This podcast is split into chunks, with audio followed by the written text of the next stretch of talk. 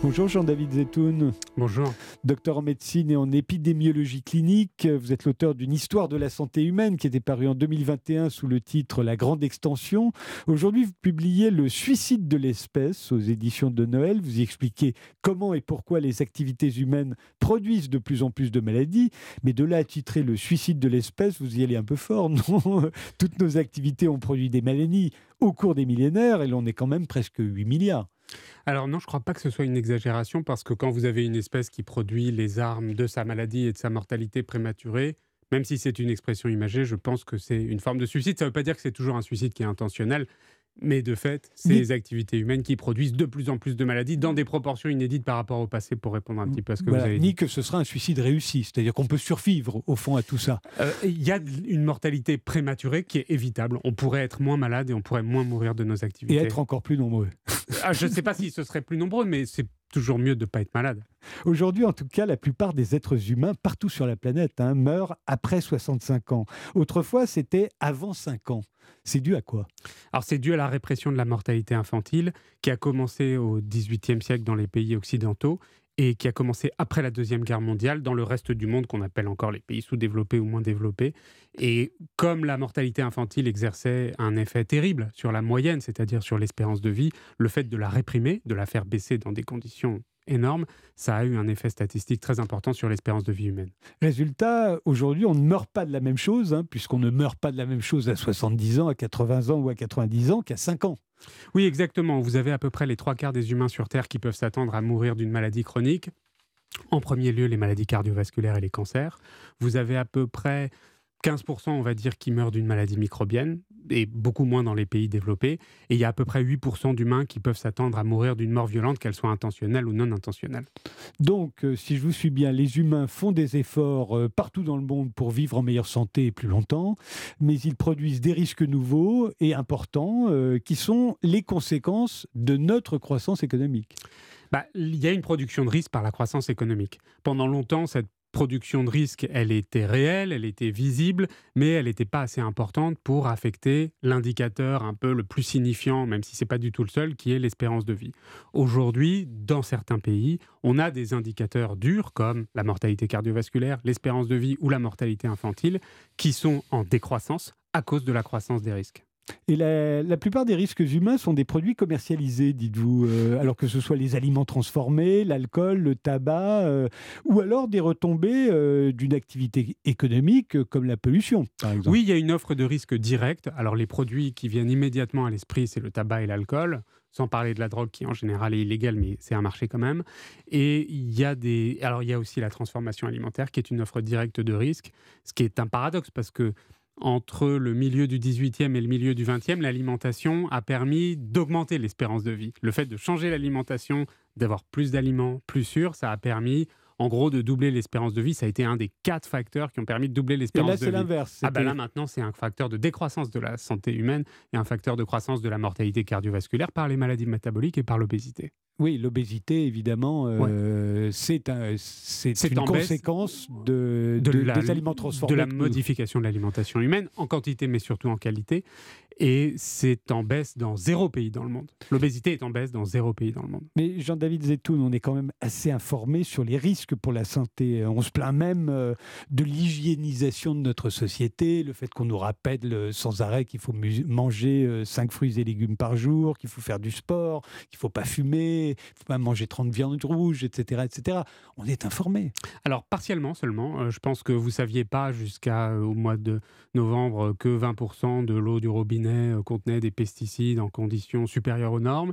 Et vous ne savez pas exactement à quel point certains aliments que vous pouvez trouver en supermarché sont mauvais pour vous parce que vous ne vous en rendez pas compte au moment où vous les mangez et parce que parfois ça produit des maladies sans faire grossir. Ensuite, même quand on est informé, on sait très bien que ça ne suffit pas pour forcément changer son comportement, parce qu'il y a des addictions partout en circulation, parce que parfois juste on n'a pas les moyens d'acheter de la bonne alimentation. Donc l'information, premièrement, je pense qu'elle est insuffisante. Deuxièmement, même quand elle est là, elle ne fait pas tout. Et vous expliquez d'ailleurs, euh, ça m'a frappé parce que je n'en avais jamais entendu parler, qu'on a de plus en plus recours à ce que vous appelez l'épidémiologie populaire. On s'informe dans son entourage proche. Oui, c'est quelque chose qui est assez bien documenté, au moins depuis les années 80-90, c'est que on a tous tendance à essayer d'établir des liens de cause à effet entre les risques et les maladies. Et donc c'est un raisonnement qui se tient, mais qui est perméable aux erreurs, soit par des erreurs de données, soit par des erreurs de raisonnement.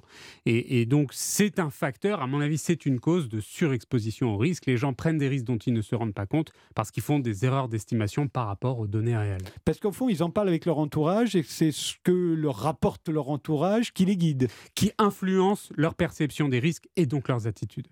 C'est marrant, mais euh, vous le constatez même euh, dans le cabinet d'un médecin, ça, par Je pense que vous pouvez le constater même quand vous invitez des amis chez vous, lancez un sujet de conversation sur le cancer ou sur l'infarctus et vous allez voir que chacun a un avis qui dépend en partie de son environnement immédiat. Donc dans la série, euh, nous sommes souvent les auteurs de nos problèmes de santé, parce qu'au fond c'est ça, hein, la trame de votre livre. Il y a le phénomène des addictions. C'est nouveau ça, on n'en parlait jamais autrefois. Ça, veut dire que ça n'existait pas autrefois les addictions? Si, ça, fait un moment que ça existe, mais clairement c'est un phénomène qui est en croissance, parce qu'il y a une offre addictive qui est inédite dans le monde aujourd'hui. Alcool, drogue, euh, sucre? Alimentation, réseaux sociaux numériques. Donc euh, c'est voilà, c'est à partir du moment où vous avez une offre addictive, comme on est tous plus ou moins vulnérables, bah, vous allez rencontrer des gens qui vont être des clients de l'offre addictive, quel que soit le produit que vous vendez de façon. Les médicaments opioïdes, par exemple. Oui, bien sûr, ça c'est un drame aux États-Unis, moins en France, même si c'est en croissance en France. Aux États-Unis, c'était 60 000 morts par an en moyenne entre 2000 et 2020. Depuis la pandémie, c'est encore pire. Comment l'expliquez-vous? Ah bah parce qu'il y a plus de désespoir depuis la pandémie dans certains pays, et en particulier aux États-Unis, qui n'est plus vraiment un pays d'ailleurs, mais qui est. Qu'est-ce que euh, vous entendez par qui n'est plus vraiment un pays? Bah, Je pense que c'est une société qui est tellement fragmentée qu'à part New York, la côte ouest, Boston et éventuellement la Floride, le reste des États-Unis est dans une situation très très très difficile socialement. Euh, et donc euh, la société américaine est super vulnérable. Sinon, elle n'aurait pas ce taux de surdose aux opioïdes, dont certains sont des suicides intentionnels et d'autres des suicides non intentionnels. On a beaucoup parlé de drogue récemment, du fait euh, de ce fait divers terrible qui s'est produit avec Pierre Palmade. Est-ce que toutes les sociétés ont toujours eu des drogues?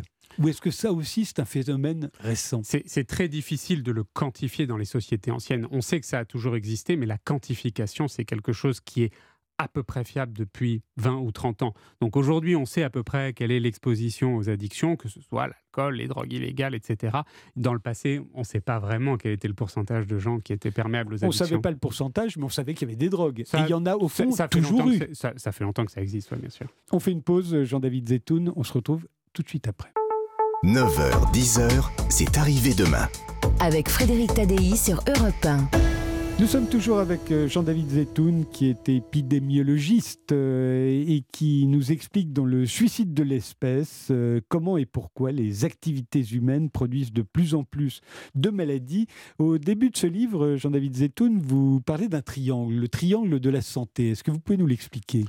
Il y a quatre déterminants de la santé, alors là pour le coup depuis toujours, qui sont la biologie, c'est-à-dire essentiellement notre patrimoine génétique à chacun, les déterminants environnementaux et comportementaux, qui sont des risques en général, et puis les soins de la médecine et de la pharmacie.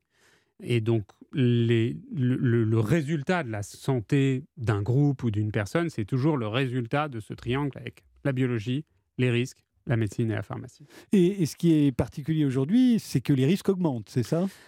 Oui, il, change de nature. Oui, exactement. Il y a des risques qui sont en baisse, qui sont les risques du sous-développement. Quand les pays se développent, ils font baisser de façon quasi automatique certains risques, comme par exemple l'eau potable ou comme la pollution intérieure des foyers. On peut s'attendre à ce que ces risques-là continuent de baisser dans les 10, 20, 30 prochaines années parce que le développement devrait se poursuivre.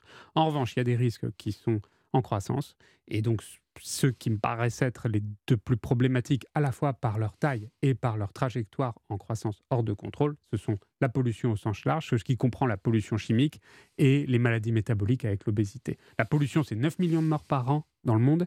L'obésité, aujourd'hui, c'est 5 millions, mais encore une fois, c'est quelque chose qui est en croissance sans contrôle. On ne sait pas faire baisser l'obésité. Alors comment on sait faire baisser la pollution Mais on a l'impression que ces risques, au fond, sont commercialisés par des entreprises. Oui, bien sûr. Bah, la pollution, c'est toujours une retombée d'une activité quelle qu'elle soit. C'est extrêmement disséminé. C'est pour ça que c'est très difficile de s'en prendre à la pollution. Il n'y a pas qu'un seul acteur sur lequel on peut se jeter, comme l'industrie du tabac ou l'industrie de l'alcool, par exemple. Et l'obésité, c'est les entreprises euh, agro-industrielles qui produisent des produits qui sont trop transformés et qui sont néfastes. Alors, ce n'est pas le seul facteur, mais c'est un facteur majeur et c'est un facteur qui cause des pertes épidémiologiques et économiques monumentales. Mais en même temps que vous dites ça, Jean-David Zetoun, euh, je suis obligé de penser que euh, n'a jamais vécu aussi vieux. Ah, c'est plus vrai, ça y est, on sait que c'est plus vrai maintenant. Depuis les années 2010, la mortalité est en stagnation, l'espérance de vie baisse dans certains pays, ça avait commencé avant la pandémie, je précise. Vous savez que l'INSEE a publié en janvier les statistiques d'espérance de vie française pour 2022, qui sont arrêtées à novembre 2022, et cette espérance de vie en 2022 est inférieure à celle de 2019, qui est la première année sans pandémie. Ou plutôt la dernière année, pardon, sans pandémie.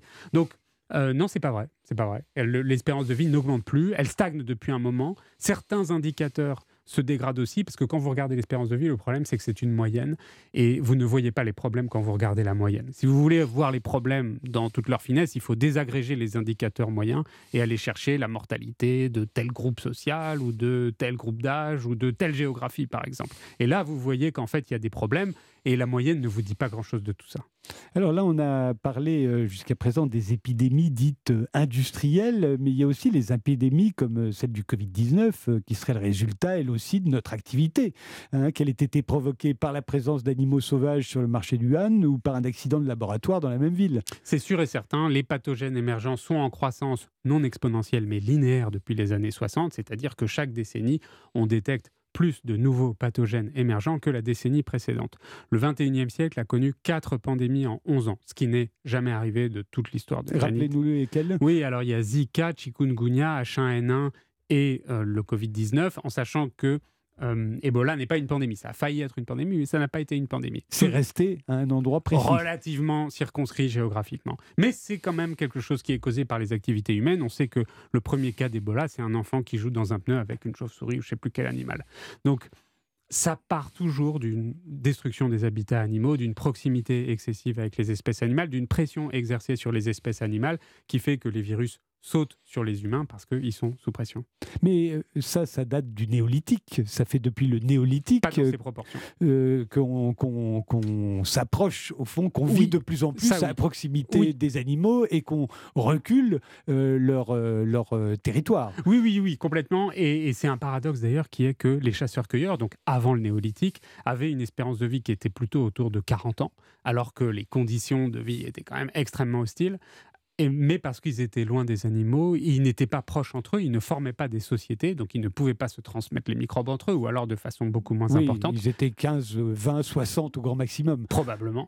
Et, euh, et, donc, du coup, quand les humains se sont fixés pour former des petites sociétés, donc des petits villages, ils ont commencé à se rapprocher entre eux et à se rapprocher des animaux, et leur espérance de vie est passée de en gros 40 ans à quelque chose comme 25-30 ans. Donc ça a été une dégradation de l'espérance de vie, le fait de transiter vers le néolithique. Mais en même temps, cette espérance de vie, elle était calculée en fonction de la mortalité infantile. C'est pas parce qu'on était vieux à 35 ans qu'on mourait. c'est parce qu'il y avait beaucoup d'enfants qui mouraient à moins de 5 ans. Exactement, exactement. Et la, plupart des gens n'atteignaient pas l'âge de 15 ans. Mais par contre, quand vous atteigniez l'âge de 15 ans, vous pouviez probablement vous attendre à mourir après 50 ans. Exactement. C'est moins médiocre. Donc on est bien d'accord, euh, quand on lit votre livre, Jean-David Zetoun, on s'aperçoit que le nombre de décès d'origine humaine est en hausse, que les risques sont en progression, surtout si l'on tient compte euh, du réchauffement climatique. On ne l'a pas abordé, mais ça devrait là aussi générer, euh, euh, du fait des activités humaines, une nouvelle mortalité. Qu'est-ce qu'on peut y faire? Après tout, il faut bien mourir de quelque chose. On ne va pas éradiquer la mort, même si l'on en rêve. Non, mais alors, on mourra tous un jour. Je pense que le but, c'est de mourir d'une espèce de fatalité et pas de quelque chose qu'on a provoqué soi-même, à moins de se suicider directement, ce qui reste une liberté. Euh, ce qu'on peut faire, c'est qu'on peut réprimer l'offre de risques. Il y a des risques qui sont en baisse dans le monde, malgré leur difficulté à les faire baisser. Le tabagisme est en baisse dans le monde. Le taux de tabagisme, donc la quantité totale de cigarettes fumées, est en hausse dans le monde parce que la démographie se développe, mais le taux de cigarettes fumées baisse. Donc on sait réprimer le tabac, alors que c'est pas facile. Sans l'interdire. Sans, l'interdire, avec de la régulation et de la Parce taxation. Parce qu'en général, quand on interdit, ça augmente la consommation. C'est ce qui est arrivé avec l'alcool euh, pendant la prohibition aux États-Unis ou avec les drogues euh, depuis le début du XXe siècle. Oui, mais euh, bien sûr, après, c'est pas parce que c'est arrivé une fois que ça va arriver tout le temps, mais je n'ai pas parlé d'interdiction. En tout cas, la régulation et la taxation du tabac font baisser le tabagisme, et même si les gens aiment fumer, c'est normal, tout le monde est plutôt d'accord pour dire que moins il y a de gens qui fument dans une société, moins cette société est malade. L'alcool est en baisse dans certains pays. La pollution de l'air est en baisse dans les pays riches, le plomb a chuté dans tous les pays où ça a été régulé. Donc il y a des risques difficiles à contrôler qui ont été contrôlés, et franchement, je pense que tout le monde est content de ça. Inversement, ce qui a marché contre ces risques-là n'a pas été appliqué contre les autres risques qui sont en croissance. L'alimentation transformée n'est pas du tout régulée. Et ben, tant que c'est pas fait, ça marchera pas. L'alimentation euh, dont vous parlez, hmm euh, c'est le industriel, le lobby agro-industriel. Oui, bah, elle n'est pas régulée beaucoup en raison des lobbies qui font tout pour qu'elle ne soit pas régulée. De toute façon, quand un lobby est contre quelque chose, c'est que ça va marcher. Donc euh, quand ils sont contre une mesure, c'est qu'ils savent que cette mesure serait à même de réduire leur consommation et de leur éviter de se reconvertir. Mais il faut dire aussi que les gens aiment beaucoup ça. Ils aiment consommer euh, ces produits-là. Non, je pense pas. Honnêtement, je pense que la plupart des gens aimeraient pouvoir manger des bons produits s'ils en avaient les moyens et si ces produits étaient disponibles. Aujourd'hui, ce n'est pas le cas parce qu'il y a une faille de marché. Je ne crois pas que ce soit une fatalité mais il faut les préparer, ces bons produits, il faut les cuisiner, il faut savoir le faire. On peut euh. redonner un peu de temps aux gens, mais il y a aussi une question de disponibilité et de prix qui font que les gens n'y vont pas. Le but, c'est pas que 100% de l'alimentation transformée disparaisse pour qu'il y ait 100% de l'alimentation fraîche à la place, mais qu'il y ait déjà une modification des proportions. Je pense, si jamais on veut contrôler l'obésité, si on veut la laisser partir, faut continuer comme ça. Merci Jean-David Zetoun. Euh, je rappelle le titre de votre livre, Le suicide de l'espèce. Euh, il vient de paraître aux éditions de Noël. Merci beaucoup. Et il y en a un autre qui met les livres à l'honneur, euh, je tiens à le signaler, c'est Nicolas Caro, que ce soit à travers ses interviews d'écrivain ou quand il va visiter la bibliothèque d'une personnalité. Cet après-midi à 14h, son invité est Didier Decoing, le président de l'Académie Goncourt. Et nous, on a maintenant rendez-vous avec un écrivain, euh, encore un, c'est Vincent Ravalec. Euh, son nouveau livre, euh, c'est sur le vieillissement. À partir de quel moment est-ce que l'on sent qu'on vieillit, que l'on va devenir vieux?